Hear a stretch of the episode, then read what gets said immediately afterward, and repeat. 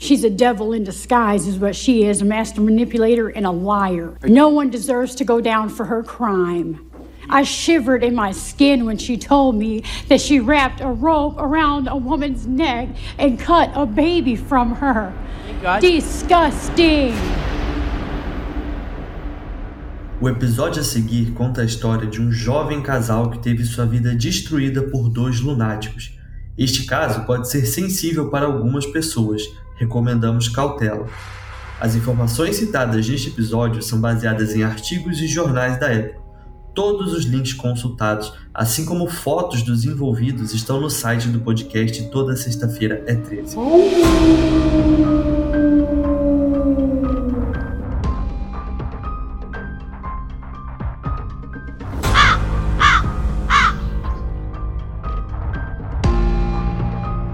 Toda sexta-feira é 13.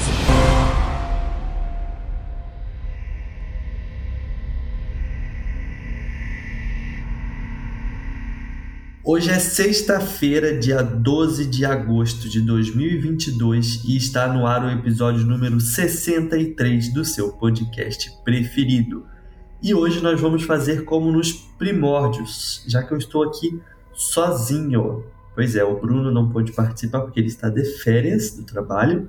Então ele não grava quando ele está trabalhando porque ele está trabalhando e ele não grava quando ele está de férias porque ele está de férias. E a queridíssima Carol está em um dia de princesa, fazendo as unhas. E eu tô gripado, então já peço desculpa aí se em algum momento minha voz ficar estranha. É, aqui em casa estou sendo chamado de Peppa Pig porque eu fico respirando pela boca e, e enfim, eu esperei o máximo para gravar esse episódio, eu tô gravando na quinta-feira, justamente para poder tentar melhorar um pouquinho da gripe. Porque se eu fosse gravar terça ou quarta, que é o dia que a gente normalmente grava, eu não teria condições. Mas eu peço desculpa aí se eu tiver com a voz estranha, porque eu estou me recuperando de uma gripe. Não é Covid, mas é uma gripe que me pegou um pouquinho forte. É isso, vamos para o episódio.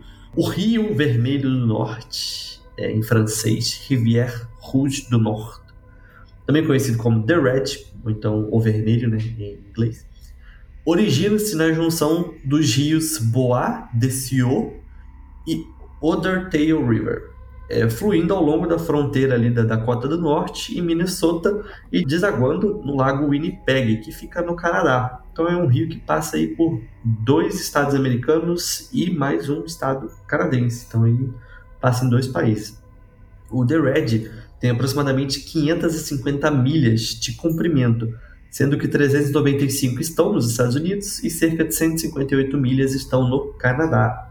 Durante os meses de verão, o The Red torna-se um destino muito popular para pesca, caiaque, natação, banhos de sol, enfim. As pessoas passam longos e preguiçosos dias na margem do rio, fazendo piqueniques e jogando conversa fora. À noite, milhares de estrelas iluminam o vasto e escuro céu, tornando assim um paraíso para os observadores de estrelas. No entanto, a água suave e sinuosa não deixa de ter seus segredos. Enquanto os sentimentos de alegria e tranquilidade são predominantes, o mesmo acontece com a dor e o desespero. Em um dia normal durante o verão de 2017, um par de canoístas estava no The Red, remando alegremente pelas águas calmas, quando avistaram um objeto de aparência suspeita preso em um tronco a vários metros de distância. À medida que se aproximavam, ficou claro que sua descoberta era muito mais sinistra do que jamais poderiam ter imaginado. Flutuando ao lado de seus caiaques, bem embrulhado em plástico e fita adesivo, estava um corpo. Ajuste-se confortavelmente em qualquer lugar aí, apague a luz, coloque um fone de ouvido bem boladão e vem comigo.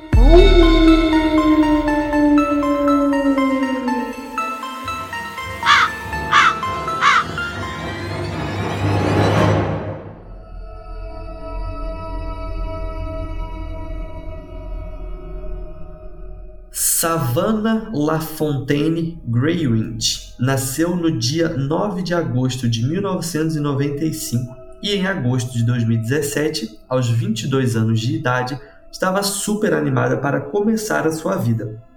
A jovem estava morando com seus pais e irmão em um pequeno apartamento na cidade de Fargo, Norte Dakota. Porém, ela estava de mudança. Savannah ia morar com seu namorado e em setembro os dois iriam se tornar papais. Ou seja, 2017 era o ano dela. Junto com seu namorado, Ashton Metheny, Savannah se mudou para um apartamento próprio, localizado perto da casa de seus pais e da Spirit CO Tribe, uma comunidade que o casal fazia parte. A menina também havia conseguido um emprego como auxiliar de enfermagem, na esperança de se qualificar totalmente como enfermeira especializada em cuidado de idosos. Estava tudo dando certo, mas como você sabe, infelizmente, não contamos histórias que acabam felizes aqui nesse podcast. Dia 19 de agosto de 2017 era um sábado comum e fazia aproximadamente 26 graus na região onde Savannah morava. Apesar de não ser uma temperatura tão alta, Savannah estava grávida de 8 meses, o que a deixava com muito calor. Naquele dia em especial, ela não havia planejado nada. A ideia era ficar em casa fugindo do calor. Porém, sua vizinha de cima, uma mulher chamada Brooke Cruz, ofereceu 20 dólares para Savannah ajudá-la a modelar um vestido. Como não tinha nada para fazer e queria interagir com seus novos vizinhos, a menina logo aceitou. A Savannah era uma menina super gentil e generosa, raramente deixava passar uma oportunidade de ajudar os outros.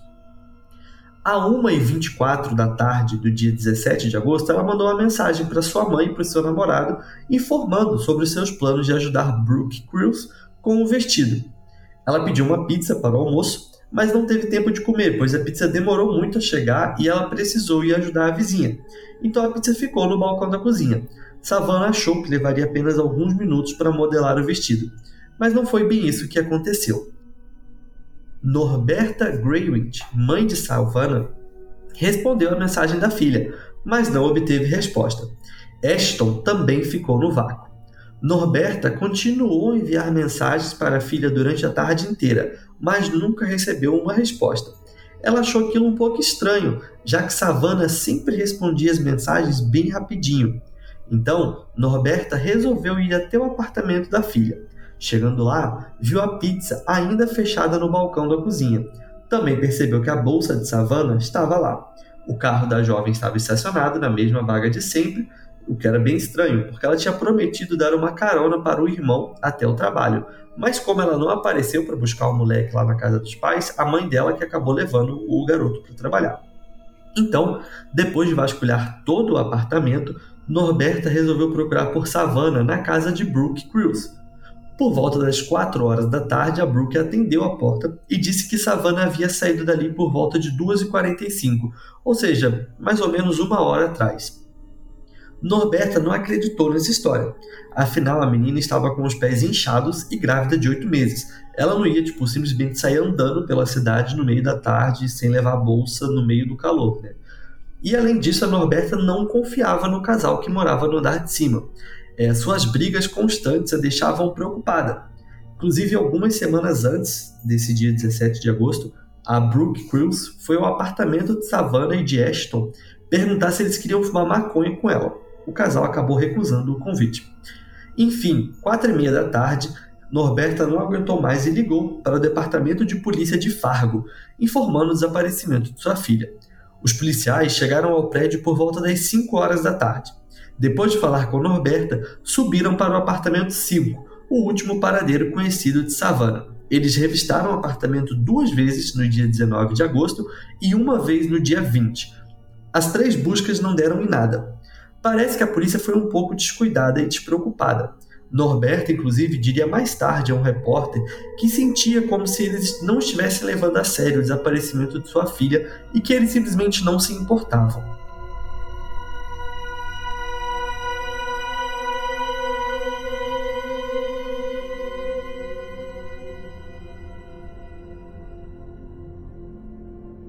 Bom, eu vou falar um pouco sobre os vizinhos de Savannah. No apartamento número 5 moravam Brooke Cruz, de 38 anos, e seu namorado, William Hoen, de 32 anos.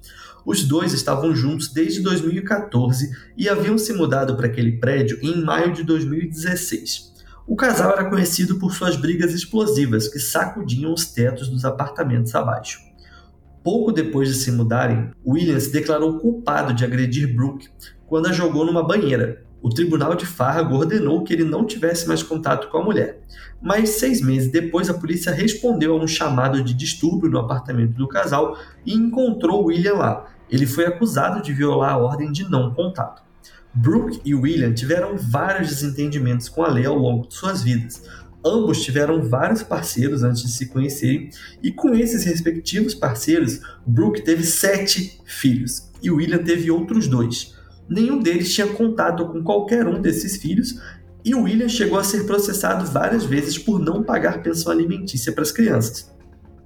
De acordo com Brooke Cruz, em janeiro de 2017, ela havia dito a William que estava grávida depois que ele ameaçou deixá-la. Mais tarde, ele descobriu que era mentira e, enfurecido, disse a Brooke para produzir um bebê, ou ele a deixaria de verdade. Bizarro, né? É, o casal problemático eram os únicos suspeitos do desaparecimento de Savannah, mas a polícia não estava obtendo nenhuma informação de valor com eles. Mas isso tudo mudou quando a polícia foi até a empresa de telhados onde William trabalhava. Os detetives começaram a questionar os colegas de trabalho e rapidamente ficou claro que o casal não estava sendo honesto. Vários funcionários da empresa disseram às autoridades que William tinha um novo bebê em casa, mas não havia nenhum sinal de bebê durante as buscas no apartamento. E nesse momento você já deve estar imaginando o que aconteceu. E sim, é, foi exatamente isso que aconteceu. É, a sombria realidade do que havia acontecido vai começar a aparecer aqui e não vai ser nada legal de ouvir. Os relatos do novo bebê do casal foram suficientes para conceder à polícia um mandado para, mais uma vez, revistar o apartamento de Brooke e William, o que eles fizeram 24, no dia 24 de agosto de 2017. Dessa vez eles tiveram sorte, entre aspas. Brooke estava no apartamento e lá na cama dela estava uma linda menininha recém-nascida. A polícia prendeu a mulher ali mesmo e William foi preso no trabalho.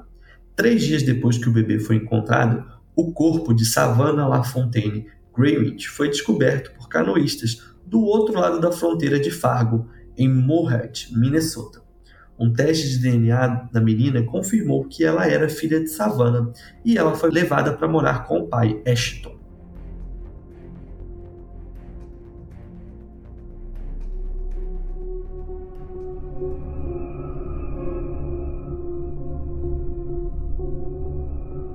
Em 11 de dezembro de 2017, Brooke Cruz se declarou culpada das acusações de conspiração para cometer assassinato, conspiração para cometer sequestro e mentir para a polícia. Ela chorou ao longo de seu testemunho, expressando remorso pelo crime e pedindo desculpas pela dor que causou à família de Savannah. Não há desculpa, não há racionalização, não há nada. Minhas ações devastaram uma família e chocaram a comunidade que eu chamava de lar disse ela durante um comunicado. Brooke revelou que Savannah tinha ido a seu apartamento em 19 de agosto, sob o pretexto de modelar um vestido para ela. Assim que Savannah chegou, Brooke começou uma discussão com ela. As duas brigaram no banheiro, onde Brooke empurrou Savannah, fazendo com que ela batesse a cabeça na pia e caísse inconsciente. Então, a mulher foi até a cozinha e pegou uma faca. Ao retornar ao banheiro, começou a cortar aleatoriamente o abdômen de Savannah e puxou o bebê para fora do útero da jovem. Savannah estava entrando e saindo da consciência devido à perda excessiva de sangue. Enquanto Brooke estava limpando o sangue no chão do banheiro, William chegou em casa e encontrou a mulher segurando o recém-nascido. Este é o nosso bebê, disse ela a William. Esta é a nossa família. William Rowan perguntou se Savannah estava morta e Brooke respondeu: Eu não sei, por favor, me ajude. De acordo com Brooke, William saiu do banheiro e voltou com uma corda que ele apertou no pescoço de Savannah até que ela não estivesse mais respirando. Então ele disse: Se ela não estava morta antes, ela está agora. She opened the door and I walked into the bathroom and I saw Savannah laying on the floor there. What was your immediate reaction? What the I said, Who is this? She said, This is Savannah. I said, Where did she come from? She said, I went and got her. He put the rope around her neck and he, um, he pulled it tight. and he said, um, if she wasn't dead before, she is now. Os dois esconderam o corpo em um armário no banheiro e terminaram de limpar o sangue no chão. O mais revoltante desse caso é a burrice e ineficiência da polícia. Tá muito óbvio que a Brooke e o William não eram exatamente gênios do crime, né? Inclusive, o William, mais tarde, testemunharia que cada vez que o apartamento era revistado, ele estava na cama, deitado na cama, com o bebê debaixo do cobertor ao lado dele, e nenhum policial percebeu isso. Então você imagina que a polícia estava revistando a casa do cara e ele estava deitado na cama com uma criança de, sei lá, uma semana de vida escondida embaixo do cobertor e a polícia não viu. Os dois devem ter feito um trabalho bem minucioso de limpeza, já que o assassinato ocorreu entre 2 horas e 3 horas da tarde, e a polícia fez a primeira revista no apartamento por volta das 5 horas da tarde. Então foi tudo muito rápido, né? Em 20 de agosto, depois que a polícia revistou o apartamento pela terceira vez sem sorte, William pegou uma cômoda e escondeu o corpo de Savannah dentro dela. Nas primeiras horas do dia 21 de agosto, Brooke e William colocaram a cômoda dentro de um jipe e dirigiram até uma ponte, onde eles jogaram a cômoda dentro do Rio Vermelho. We unloaded. Right at the edge of the bridge, we unloaded. Took her to the side, threw the dresser over the side of the bridge. Brooke help you lift it and throw it over? Yes, she did. Savannah foi encontrada quase seis dias depois. Seu corpo não estava dentro da cômoda e não está claro se a cômoda foi encontrada, mas provavelmente ela ficou ali durante seis dias, é, andando de um lado para o outro do rio, né, com a correnteza, até que os canoístas acharam ela. Durante seu depoimento, Brooke Cruz confirmou que, embora William tenha exigido que ela produzisse um bebê, ele não sabia de seu plano de assassinar Savannah e reivindicar seu bebê como seu. Enquanto Brooke testemunhou que William havia estrangulado Savannah, isso foi contestado por uma colega presa de Brooke, que testemunhou que ela havia dito que ela mesma tinha estrangulado a Savannah. Aí a gente não sabe né, se a Savannah ela morreu por ter pedido sangue na hora do, entre aspas, parto, ou por estrangulamento, porque a autópsia listou a causa da morte como violência homicida. Em 2 de fevereiro de 2018, Brooke Cruz foi condenada à prisão perpétua sem chance de liberdade condicional. Já em setembro de 2018, William Owens declarou culpado de conspiração para cometer sequestro e mentir para a polícia. Ele também foi acusado de conspiração para cometer assassinato, do qual ele se declarou inocente. Ele foi julgado e absolvido dessa acusação em 28 de setembro de 2018. Ele foi originalmente condenado à prisão perpétua, mas a sentença foi anulada pela Suprema Corte de Dakota do Norte. Em outubro de 2019, ele foi condenado novamente a 20 anos de prisão.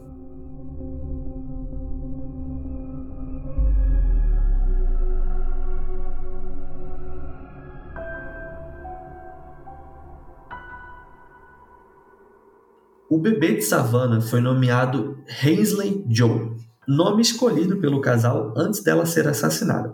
Com apenas 22 anos, Ashton teve que crescer rapidamente, lidando com a perda de sua namorada de longa data e se tornando pai. Ele admitiu que foi extremamente difícil aceitar ter um bebê, mas ele e sua filha são inseparáveis. Ashton também não está sozinho. Ele tem a sua família e a família de Savannah para ajudar a guiá-lo na paternidade. Na próxima sexta-feira, dia 19 de agosto, Hasley Joe completará cinco anos de vida. Ashton descreveu como uma criança calma e feliz que está sempre sorrindo. Como resultado do assassinato de Savannah, a ex-senadora de Dakota do Norte, Heidi Heitkamp, introduziu a Lei de Savannah no Senado dos Estados Unidos em outubro de 2017. O projeto foi apoiado pela senadora Lizzie Murkowski, do Alasca. O projeto de lei visa melhorar o acesso tribal a bancos de dados federais de informações sobre crimes e criar protocolos padronizados para responder a casos de mulheres nativas americanas desaparecidas e assassinadas. Em 21 de setembro de 2020, a Lei de Savannah foi aprovada na Câmara dos Deputados dos Estados Unidos. E em 10 de outubro de 2020, a Lei de Savannah foi sancionada pelo então presidente Donald Trump.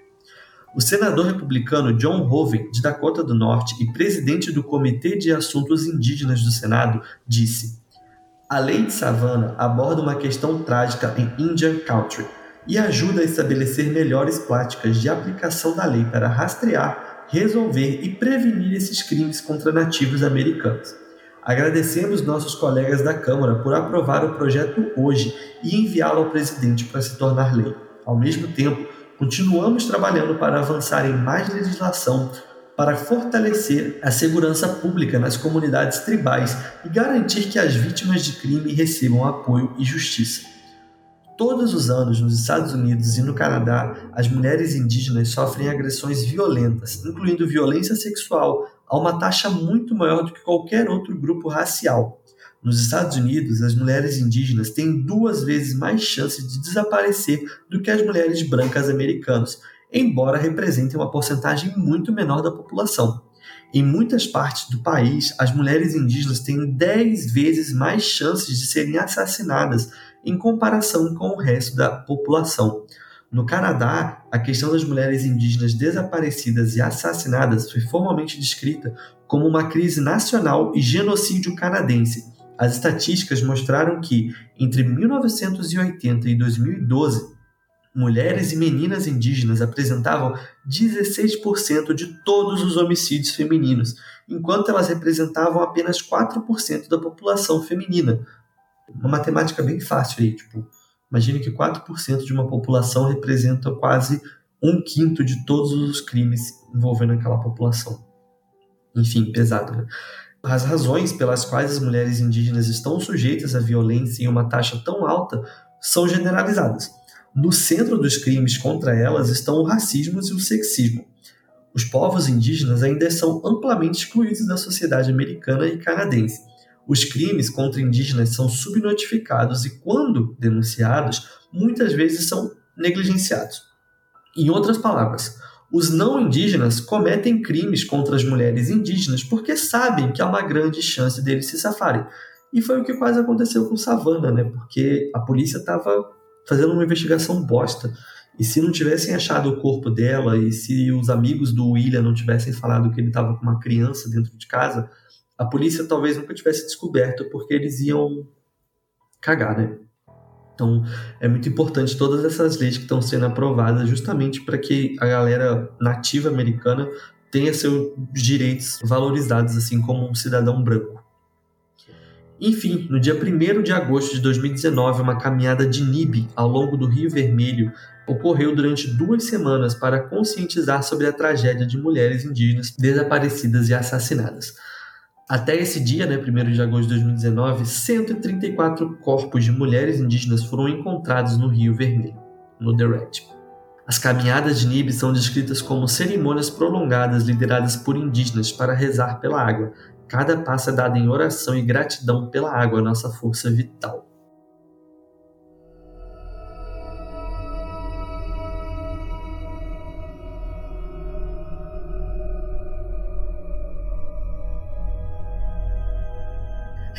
E aí, cara, pálida! O que, que você achou desse episódio? Ficou bem curtinho, é...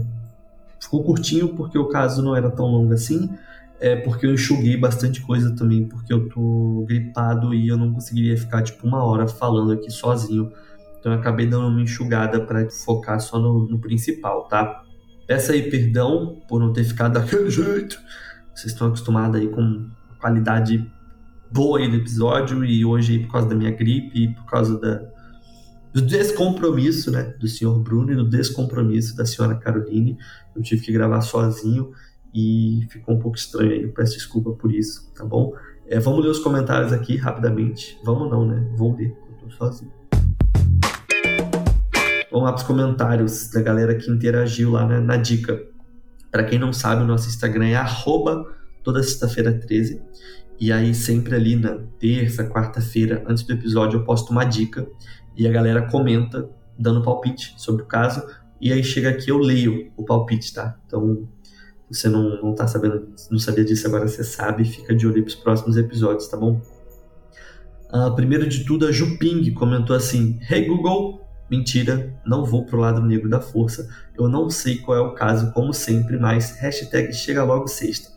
Aí a Keuris respondeu a Juping: Poxa, Juping, você me decepcionou hoje, viu? Achei que você já tinha comentado o caso. Aí a Juping respondeu assim: Ó, eu até tentei achar o caso, mas como não achei nada, eu quis bancar a Good Girl. Segredos. muito bom, muito bom. Depois o Oliveira Underline Henrique comentou assim: o caso Nakashima.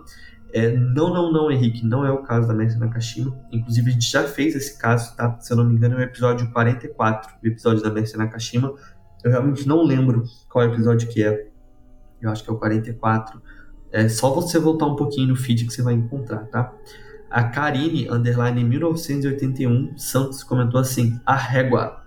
Hashtag chega logo sexta. Eu acho que ela quis dizer arreguei, talvez. Não sei o que é uma arrégua. Mas ela lançou a hashtag chega logo sexta.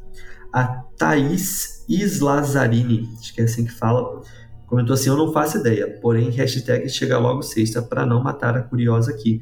Espero que você tenha sobrevivido, Thaís. Espero que esteja tudo bem com você e você esteja ouvindo esse episódio agora. o Pepes Valenca, Denis, Dan, Denis Denson, au, hashtag chega logo sexta. Peps Valenca, eu não sei que caso é esse que você comentou aqui do Dennis Duncan, mas valeu a dica aí, valeu por ter comentado, tamo junto. Uh, G underline ou comentou assim, citando tropa de elite, morte na praia é afogamento. Mentira, não sei. Hashtag chega logo sexta. Muito boa citação. Eu não lembrava dessa citação de tropa de elite, mas a savana ela foi encontrada em um rio, não foi bem numa praia, tá bom? Mas boa citação de tropa de elite. E o Ryan Underline Silva comentou assim: esse tá difícil. É isso aí, Ryan. Esse tá difícil mesmo. Eu imaginei que ninguém ia acertar essa, porque tá bem difícil. Mas obrigado aí, Ryan, pelo comentário. Obrigado, G Underline O. Obrigado, Peps Valenca. Obrigado, Thaís Slazarini, Karine, Henrique, Juping, Keuris. Enfim, obrigado a todo mundo que comentou. Obrigado a todo mundo que sempre comenta. Ao longo do dia de hoje, lá no nosso Instagram, arroba toda sexta-feira 13, vão estar todas as imagens do caso, é, assim como no nosso site também. Então, se você quiser ver as imagens do caso e quiser ler a, a pauta, o roteiro, se quiser ler, não só ouvir, você acessa o nosso site www.todasexta-feira13.com.br e confere tudo lá, tá bom? Aqui na descrição do podcast também tem mais algumas dicas, se você quiser nos ajudar de alguma forma. E sexta-feira que vem eu espero estar de volta aqui sem gripe e na companhia de meus queridos amigos Bruno e Carol. É isso. Ah, um beijo para todo mundo que está nos ouvindo. E semana que vem, você sabe, a gente está de volta às 3 horas da manhã, na Hora da Besta!